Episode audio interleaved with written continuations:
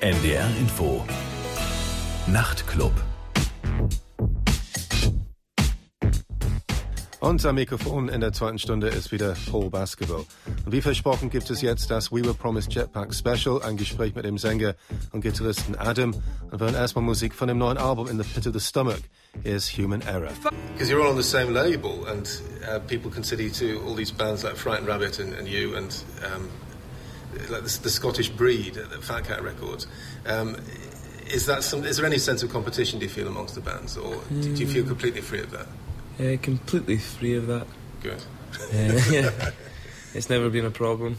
Um, I suppose that there was this Frightened Rabbit in the Twilight Sad first, and then we sort of came out of that. I suppose I listened to to them a lot when we were just sort of getting going, and then Frightened Rabbit told Fat Cat about us, and then didn't meet the Twilight Sad for a while, but then we all toured together on that Fat Cat tour in America in September 2009, and then we all just became quite quite good tour friends. And then uh, haven't seen much of them when we haven't been touring together, but uh, no, no, no rivalries. Good. And it seems to be the, the case that um, bands of, of your caliber seem to be sort of extrovert by by nature. I mean, did you actually feel that there's something in the water something in, in Scotland like that? Yeah. Um, you know what I'm saying? That there's there's nothing um, overly subtle about what you do. It's kind of you are what you are. Yeah. You know? And it's it, it, comes over. You, yeah, just a natural kind of brashness about. It. Yeah, I suppose it's a yeah. Certain don't really care. Um, I, yeah, we've all, we've always been like that. I mean, I know. I know the Twilight Sad are like that as well. Just do do what you want, like it or lump it, kind of thing. Um, yeah, I don't know. Yeah, was it different anyway for you because you came from Edinburgh as opposed to Glasgow? Did it make any difference when you first started? I mean, did it yeah. seem more low key when you started? You didn't, you weren't really. Did you, did you feel a bit remote?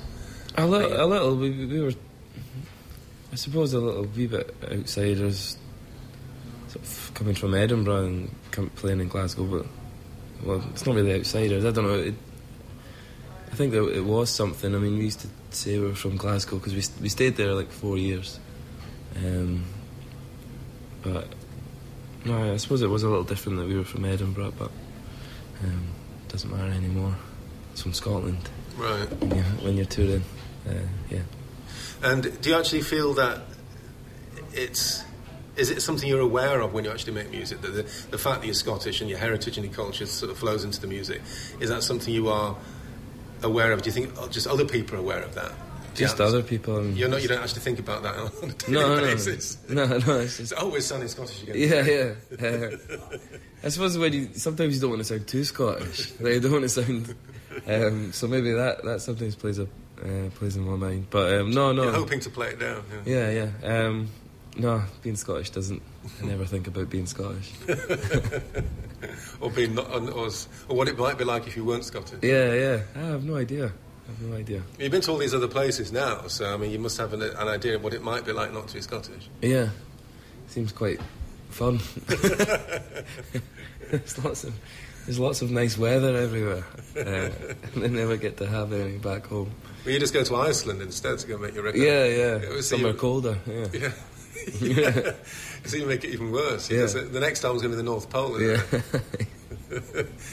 yeah. What made you go to Iceland then?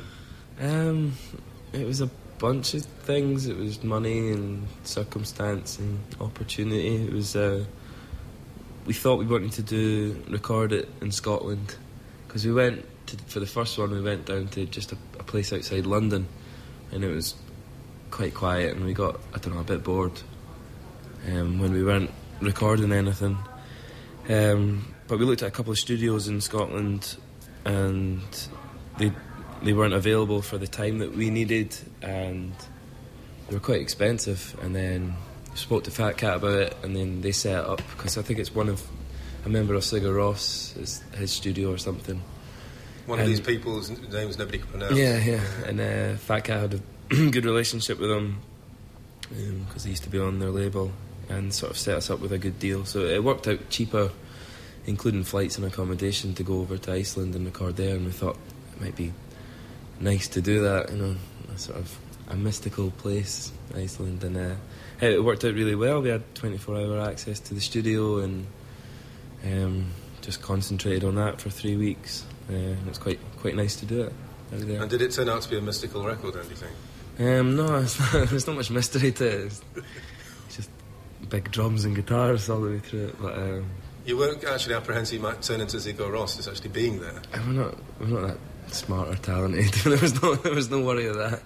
That's not what we were trying. But um, it was nice, but just wandering about the studio and looking at some of their pedals and amps they had lying about, and um, it was a nice feeling to be in there. And, uh, they're quite, they're quite a special band. Adam meint, es gebe keine Rivalitäten unter den schottischen Fat Cat Bands, Twilight Sad, Frightened Rabbit und We Were Promised Jetpacks.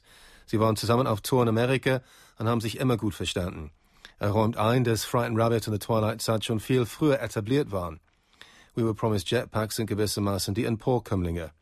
Was sie auf jeden Fall mit The Twilight Side gemeinsam haben, ist, dass beide Bands eine dreiste Attitüde haben, nach dem Motto, wir machen, was wir wollen, ob es euch passt oder nicht. We Will Promise Jetpacks haben sich ganz am Anfang ihrer Karriere, meint Adam, als Außenseiter empfunden, weil sie nicht aus Glasgow kamen, sondern aus Edinburgh. Sie empfinden sich mittlerweile einfach als schottische Band, aus welcher Region ist egal. Sie sind sich selbst nicht so richtig bewusst darüber, dass sie so schottisch klingen. Und Adam hofft allerdings, dass er nicht überkandidelt schottisch rüberkommt. Manchmal denkt er, es würde mehr Spaß machen, kein Schotte zu sein. Es gibt viel schöneres Wetter in anderen Ländern. Und nun haben sie ausgerechnet ihr neues zweites Album in Island aufgenommen, wo es noch kälter als in Schottland ist. Es machte aber Sinn, das neue Album in Island aufzunehmen. Sie wollten die Platte in Schottland aufnehmen, aber die Studios waren ausgebucht und auch teuer. Ihr Label Fat Cat hat es veranlasst, dass sie in Sigur Rosses Studio in Island arbeiten konnten. Letztendlich war es sogar billiger, als wenn sie es in Schottland gemacht hätten. Und sie fanden es spannend, im mystischen, isländischen Umfeld von Sigur Ross zu arbeiten, obwohl Adam meint, Ihre neue Platte sei nicht deshalb mystisch geworden.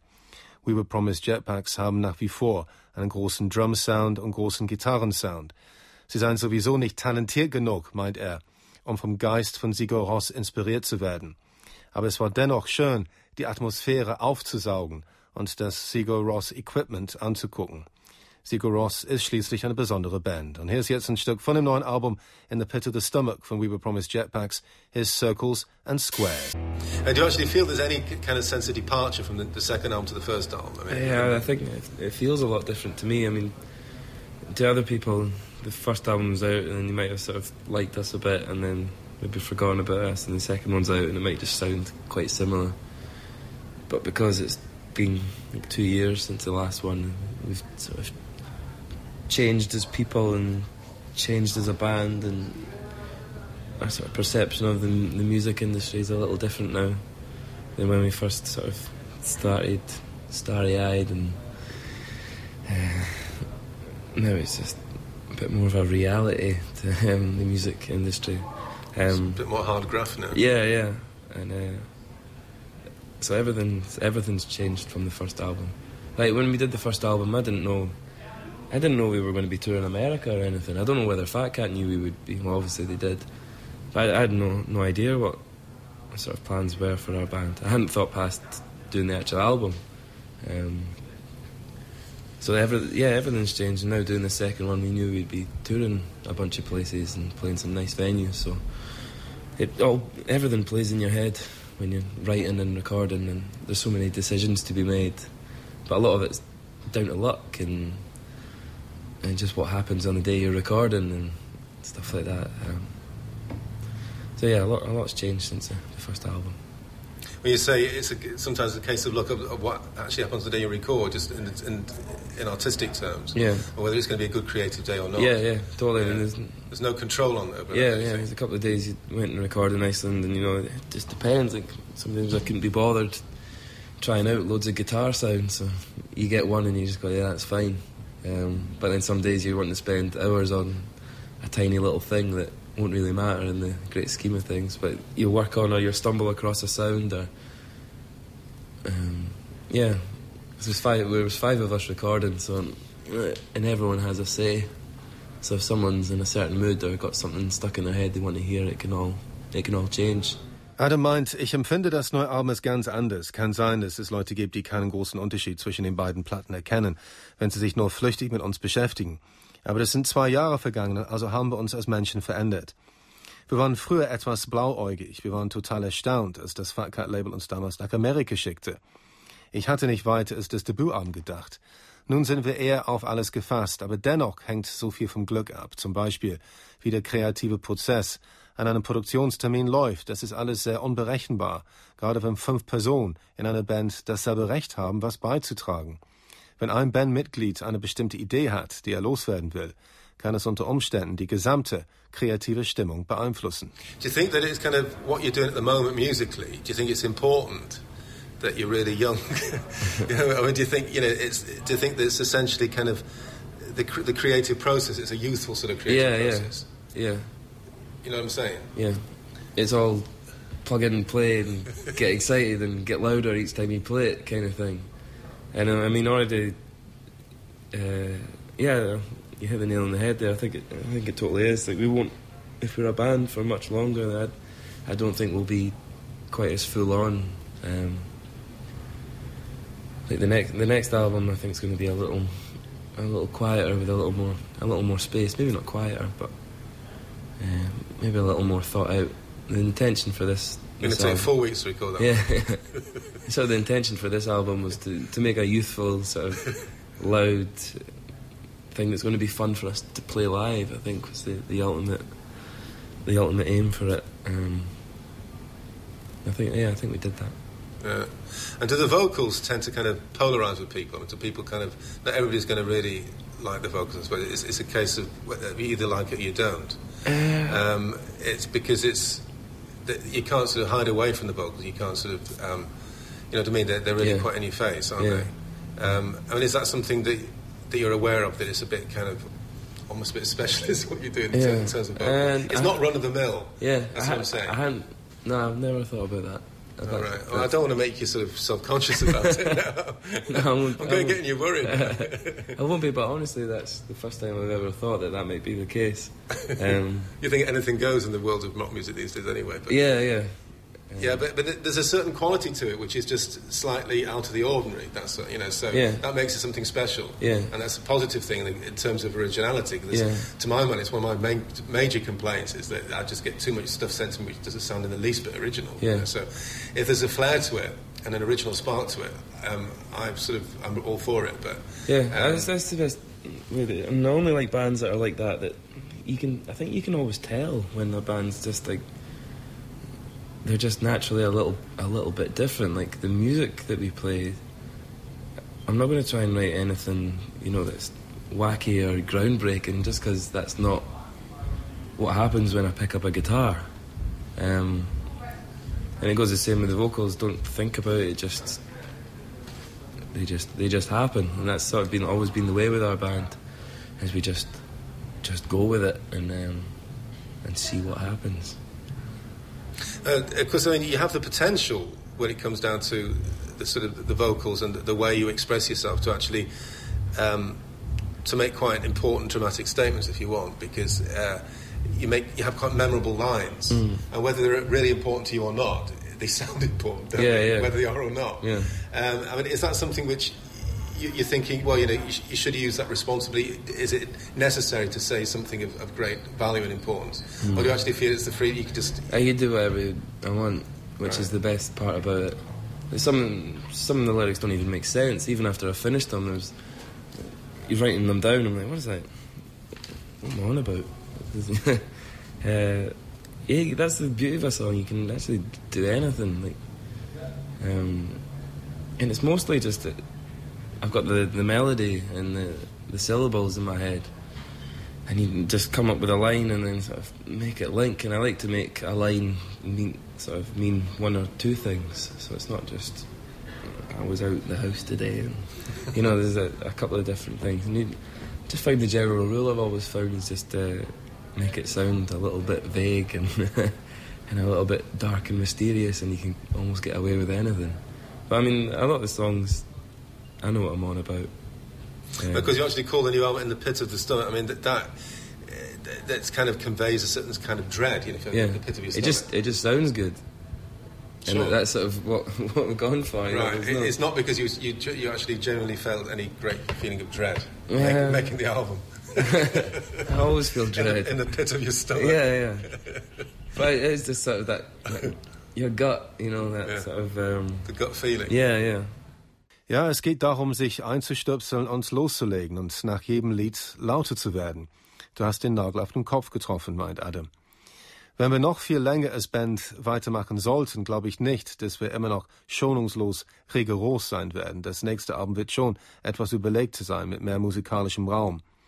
Diese Platte war in erster Linie als Ausdruck unserer Jugend gedacht, die vor allem Spaß machen sollte, wenn wir die Songs live spielen.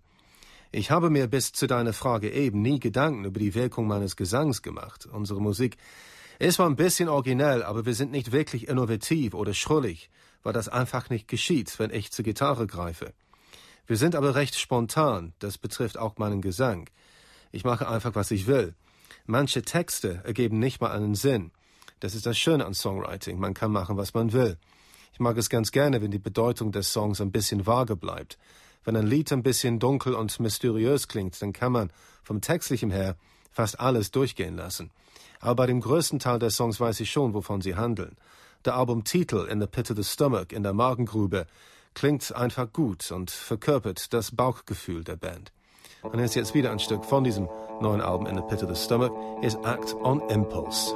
I mean, if you kind of if you're in touch with your gut feeling, it, it, can be quite liberating, of course, as well. And that's something else which comes over the music. Yeah. And I think that's something which is very British. Some, some great British bands have managed to sound very liberating in what they do. Yeah. And going back to time, going back in time, like the 60s, 70s bands like The Who, for example, yeah. like a Townshend guitar could sound very liberating. Like a promise. Yeah, yeah. yeah. you know what I mean? Yeah, absolutely. And I think there's something of that with you. I'm not saying you sound like The Who, but you know what I'm saying? Yeah. Um, and it's it's interesting because what Townshend was saying, I only was heard it recently. There's some radio program he did uh, where he said that um, although he'd attained a great sense of a, a, great amount of wealth, he never actually felt as if he could rely on anything. Mm-hmm. You know, mm-hmm. that everything could have just fallen apart any time. Yeah. The band could have fallen apart. His private life could have fallen apart. Yeah. He always felt very vulnerable. Yeah. And although people thought he was in such an enviable position, yeah. um, obviously you haven't attained that great wealth yet. But I mean, yeah. can you identify with what oh, he's absolutely. saying. Absolutely, it, it totally feels like with our band, it's it's so delicately balanced, and you know, it could easily something could push it off. You know, like I wanted to change the name. Um, it's a bit late to do that. Yeah, yeah, but, but like well, even people then, they just write V V V V, don't they? Even yeah, even then, I wouldn't want to do it because I'm scared if I did that, then uh, we wouldn't get like for some reason it would go on that we wouldn't be able to do this anymore. But I, I totally agree. Everything is totally unbalanced, and you can't really plan plan for anything, which is a bit a bit of a shame with this kind of job. Um, but I think the rewards are worth sort of sticking in there for. If you can make music your living, it's a pretty pretty good thing. Yeah. I think what you've achieved so far so with the second album, I mean, I think that there would have been a possible danger. I was thinking you might try to get more epic or trying to get more mainstream sounding, yeah. and, and it seems to still be very down to earth. You seem to retain that down to earthness. Yeah. And was that a conscious thing to retain that, or didn't you have any? Um, it's just again, there's no yeah. thought or discussion about it. We just we're not. I mean, you could have easily, you could have easily polished it up a bit. You know, yeah, yeah. I'm saying. Aye, absolutely. We just don't think about that.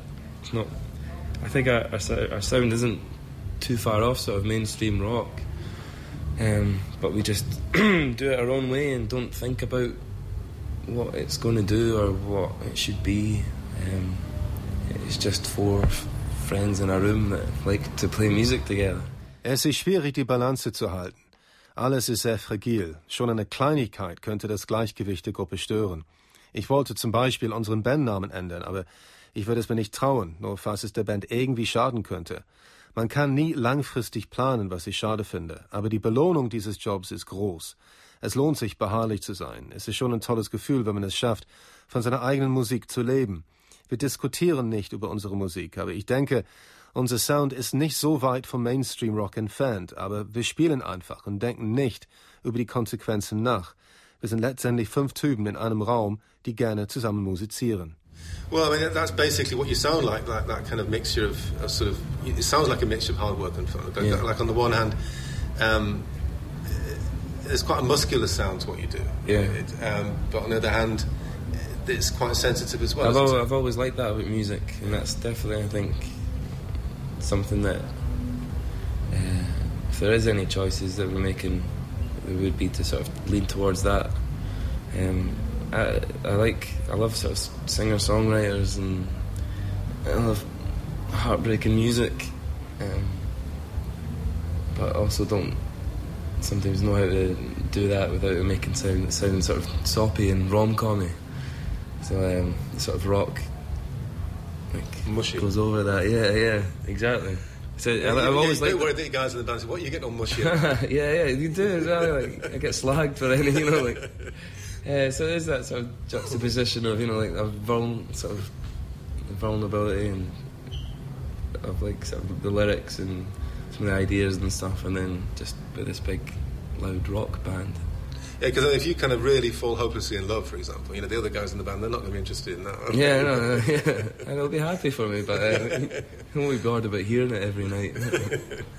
What's that, though, what you're saying about being into songwriters and into kind of more sensitive, vulnerable music? Was that something about what the EP was about as well, where you took It was- a few was- old songs and a few new songs? It's pretty much we we spoke to Fat Cat about doing an e- EP for to sort of help fund an, an the American tour that we did uh, I think last last spring, and uh, so they, they were saying "Oh, you should do more songs like on the album, want like three or four new ones would be good. And I'm like, there's no point in doing that at all. Um, so it was just the idea was to do it differently and and use strings and use some other stuff and just make it completely different from what sort of our albums were going to be. And it was fun. We did it over a couple of days, and I really liked doing it. And I, I really liked the with the benefit of hindsight song and a couple of the sort of different versions we'd done of the tracks off these four walls. Um, it was just nice to, to see that we could we could do it, and it sort of reaffirmed that we could do it if we wanted, but I still prefer us as a sort of a rock band. Ich mochte immer Musik gerne, meint Adam, die einerseits robust klingt, aber doch sensibel. Diese Mischung ist uns schon wichtig. Ich liebe Singer-Songwriter, die herzergreifende Musik machen, aber ich weiß nicht so recht, wie man solche Songs schreibt, ohne dass es schnulzig klingt. Dann würden die anderen Typen in der Band über mich herziehen. Sie würden sich zwar für mich freuen, wenn ich mich verlieben würde, aber sie würden nicht gerne jeden Abend Songs zum Thema Verliebtheit spielen wollen. Die EP, die zwischen den Alben erschien, erfüllte in erster Linie den Zweck, die Amerika-Tournee zu finanzieren. Die EP bestand aus einer Mischung von alten und neuen Songs, die aber alle in der Tendenz ruhig arrangiert waren. Wir haben sogar Streicher eingesetzt. Es hat auch Spaß gemacht. Das Lied In the Benefit of Hindsight mag ich besonders gerne und auch die neuen Versionen von alten Songs von These Four Walls waren gut. Wir konnten uns aber beweisen, dass wir dazu fähig sind, ruhiger zu sein, aber dennoch sehen wir uns eher als eine richtige Rockband. Und jetzt ein Stück von dieser besagten EP, The Last Place You'll Look. Here's We Were Promised Jetpacks, but In the Benefit of Hindsight. What about relationships? Like, um, you know, has, has there been any kind of Yoko Ono sort of situations? Yeah. No, um, none of those.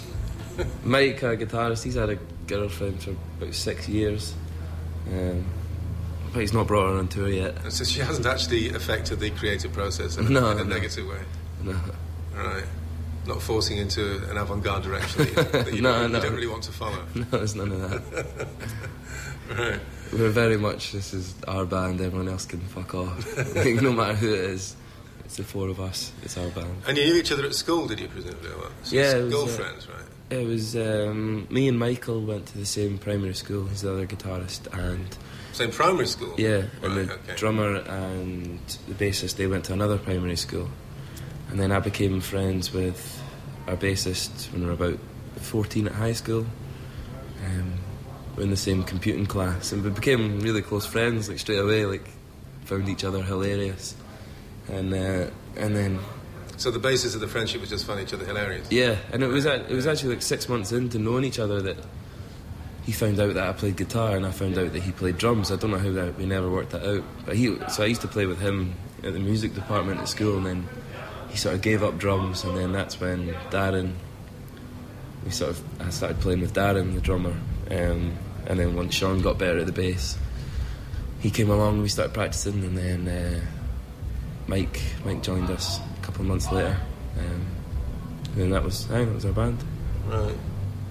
And has there been any friction so far? Any kind of bust ups, or is it Never. always really harmonious? It's always really harmonious. I mean, It doesn't sound musically that harmonious. yeah. I mean, with folks say Just get rid of your aggression on stage. Yeah, I, I mean, people say what they think, and but there's never any. I can't think of one argument you know that's lasted more than an hour or whatever. In fact, it doesn't happen.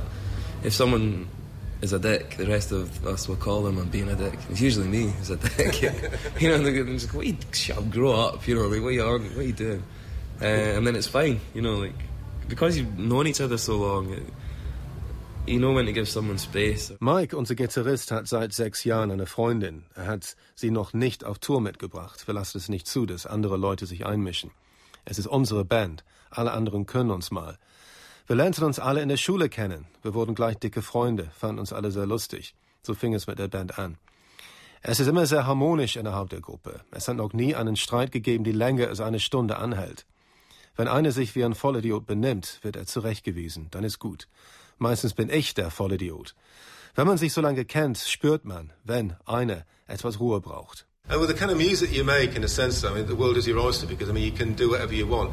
I was talking to James just now, and he was sort of saying I thought it was interesting that he doesn't play an instrument. He doesn't want to play an instrument because he was saying that he wants to stick at what he does, which I think he, he thinks he does really well. Yeah.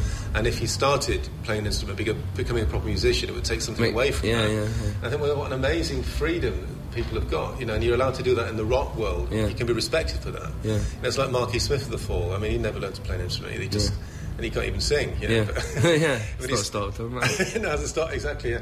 I think that this is what one of the great sort of virtues of, of rock music, you know, Yeah. and um, you know that sense of freedom. But I mean, you can get too much freedom, of course, and then if uh, and then you, people don't know what to do with that freedom. Yeah. But um, do you actually feel there's enough discipline? In your band, in that sense, to know exactly what's good for you, and, Yeah. and he decided, he made the conscious decision not to play an instrument because if that was going to be good for his creative process. Yeah. And he's kind of think in responsible terms in that respect. Yeah, um, I think we- we've always thought pretty much the same as a band, all four of us, which I think is uh, is the most important thing. And we've always sort of known the direction that our band's going to go in, and we're not we're not going to change radically. I don't want to change radically. I like I like what we do. Um, I like the kind of band we are and the way that we're going. And uh, and this this sort of second album really has left us with a lot of scope for this next one. I mean, because this one's pretty thick and heavy, full on, like for the whole ten songs. So that gives us a, a lot of space to to go next. And I think um, something with a slight, a bit more groove and a little more space. I think space is going to be the next, the sort of key word for the next album. Well, I like the fact that there's, there's a vigour to it, this kind of rough vigour to it, because I think, I mean, because I get so many CDs sent to me, like about 30 albums a week or whatever, Yeah. and I get a lot of, I get bored quite easily with a lot of stuff I get, and I just, I think one of the great virtues about what you do musically is just, it, there's never any tedium in there, Yeah. it never gets boring. Yeah, yeah. I don't feel like, I, I don't feel like switching it off. That's any I hate boring music. I, Yeah. I hate boring music more than anything. But that's easier said than done, though, to keep it not boring. Yeah, you know, yeah. To keep the interest going. We- We've always, we've always hated boring music. I hate boring music. I hate stuff that's just you know drums that and like you can just hear the chords and you can hear the next rhyme or whatever. I mean, sometimes maybe I've done that in lyrics, but like I can just I know boring music when I hear it, um, and I think I'm right all the time, which uh, maybe helps us. I don't know. Um, yeah, I know what you mean. That that's sort of the, the main aim of the band is to be not boring, and To the, easy- vigorous, the yeah. easiest way we've found that so far is to be full on and fast paced and energetic. And I would like to find another way of being not boring, but for now that that's sort of working. Uh, and it's great being on like a label like Fat Cat and stuff. Like it's just perfectly relaxed. Like got all the time in the world, and I like the sort of the trajectory of our band. You know, our second album, we're here playing at like a 300 capacity club. It's great. Like it's the right way to do it, I think. Wir haben immer grundsätzlich dasselbe Weltbild gehabt. Wir wussten, was wir musikalisch anstreben und waren uns immer darüber einig. Wir werden uns nicht radikal ändern. Wie wir jetzt sind, gefällt mir schon. Das neue Album ist ganz fett und heavy. Und das gibt uns einen großen Spielraum, um für die nächste Platte ein bisschen was anderes zu machen. Mehr Groove, mehr Klangraum in den Songs, kann ich mir schon vorstellen. Ich hasse langweilige Musik. Ich habe immer langweilige, berechenbare Musik gehasst. Ich erkenne langweilige Musik sofort. Vielleicht hilft das uns, nicht selber langweilig zu werden. Unser Hauptziel ist es, nicht langweilig zu sein. Das haben wir bisher am besten dadurch hinbekommen, indem wir ein energisches Tempo angelegt haben. Ich würde gerne einen anderen Weg finden, um nicht langweilig zu sein, aber bisher klappt es so gut. Ich fühle mich auch bei dem Fat Cat Label so wohl. Es ist so entspannt und Gigs vor 300 Menschen in kleinen, ausverkauften Clubs sind toll. Wir befinden uns schon auf dem richtigen Weg. Right, well, I hope you can carry on not being boring. Yeah, and yes. thanks for not being boring in this conversation as well. Thank you very much. It's good to talk to you. Thank Yeah. you. All right, thanks. Und das war Sore Thumb von dem neuen Album von We Were Promised Jetpacks. Das Album heißt In the Pit of the Stomach. Und das war der Nachtclub mit Paul Basketball. Und das war ein Gespräch mit Adam von der Band We Were Promised Jetpacks. Und zum Schluss hören wir jetzt die Single von dem Album. Hier ist Medicine und ich wünsche euch eine gute NDR Info. Nachrichten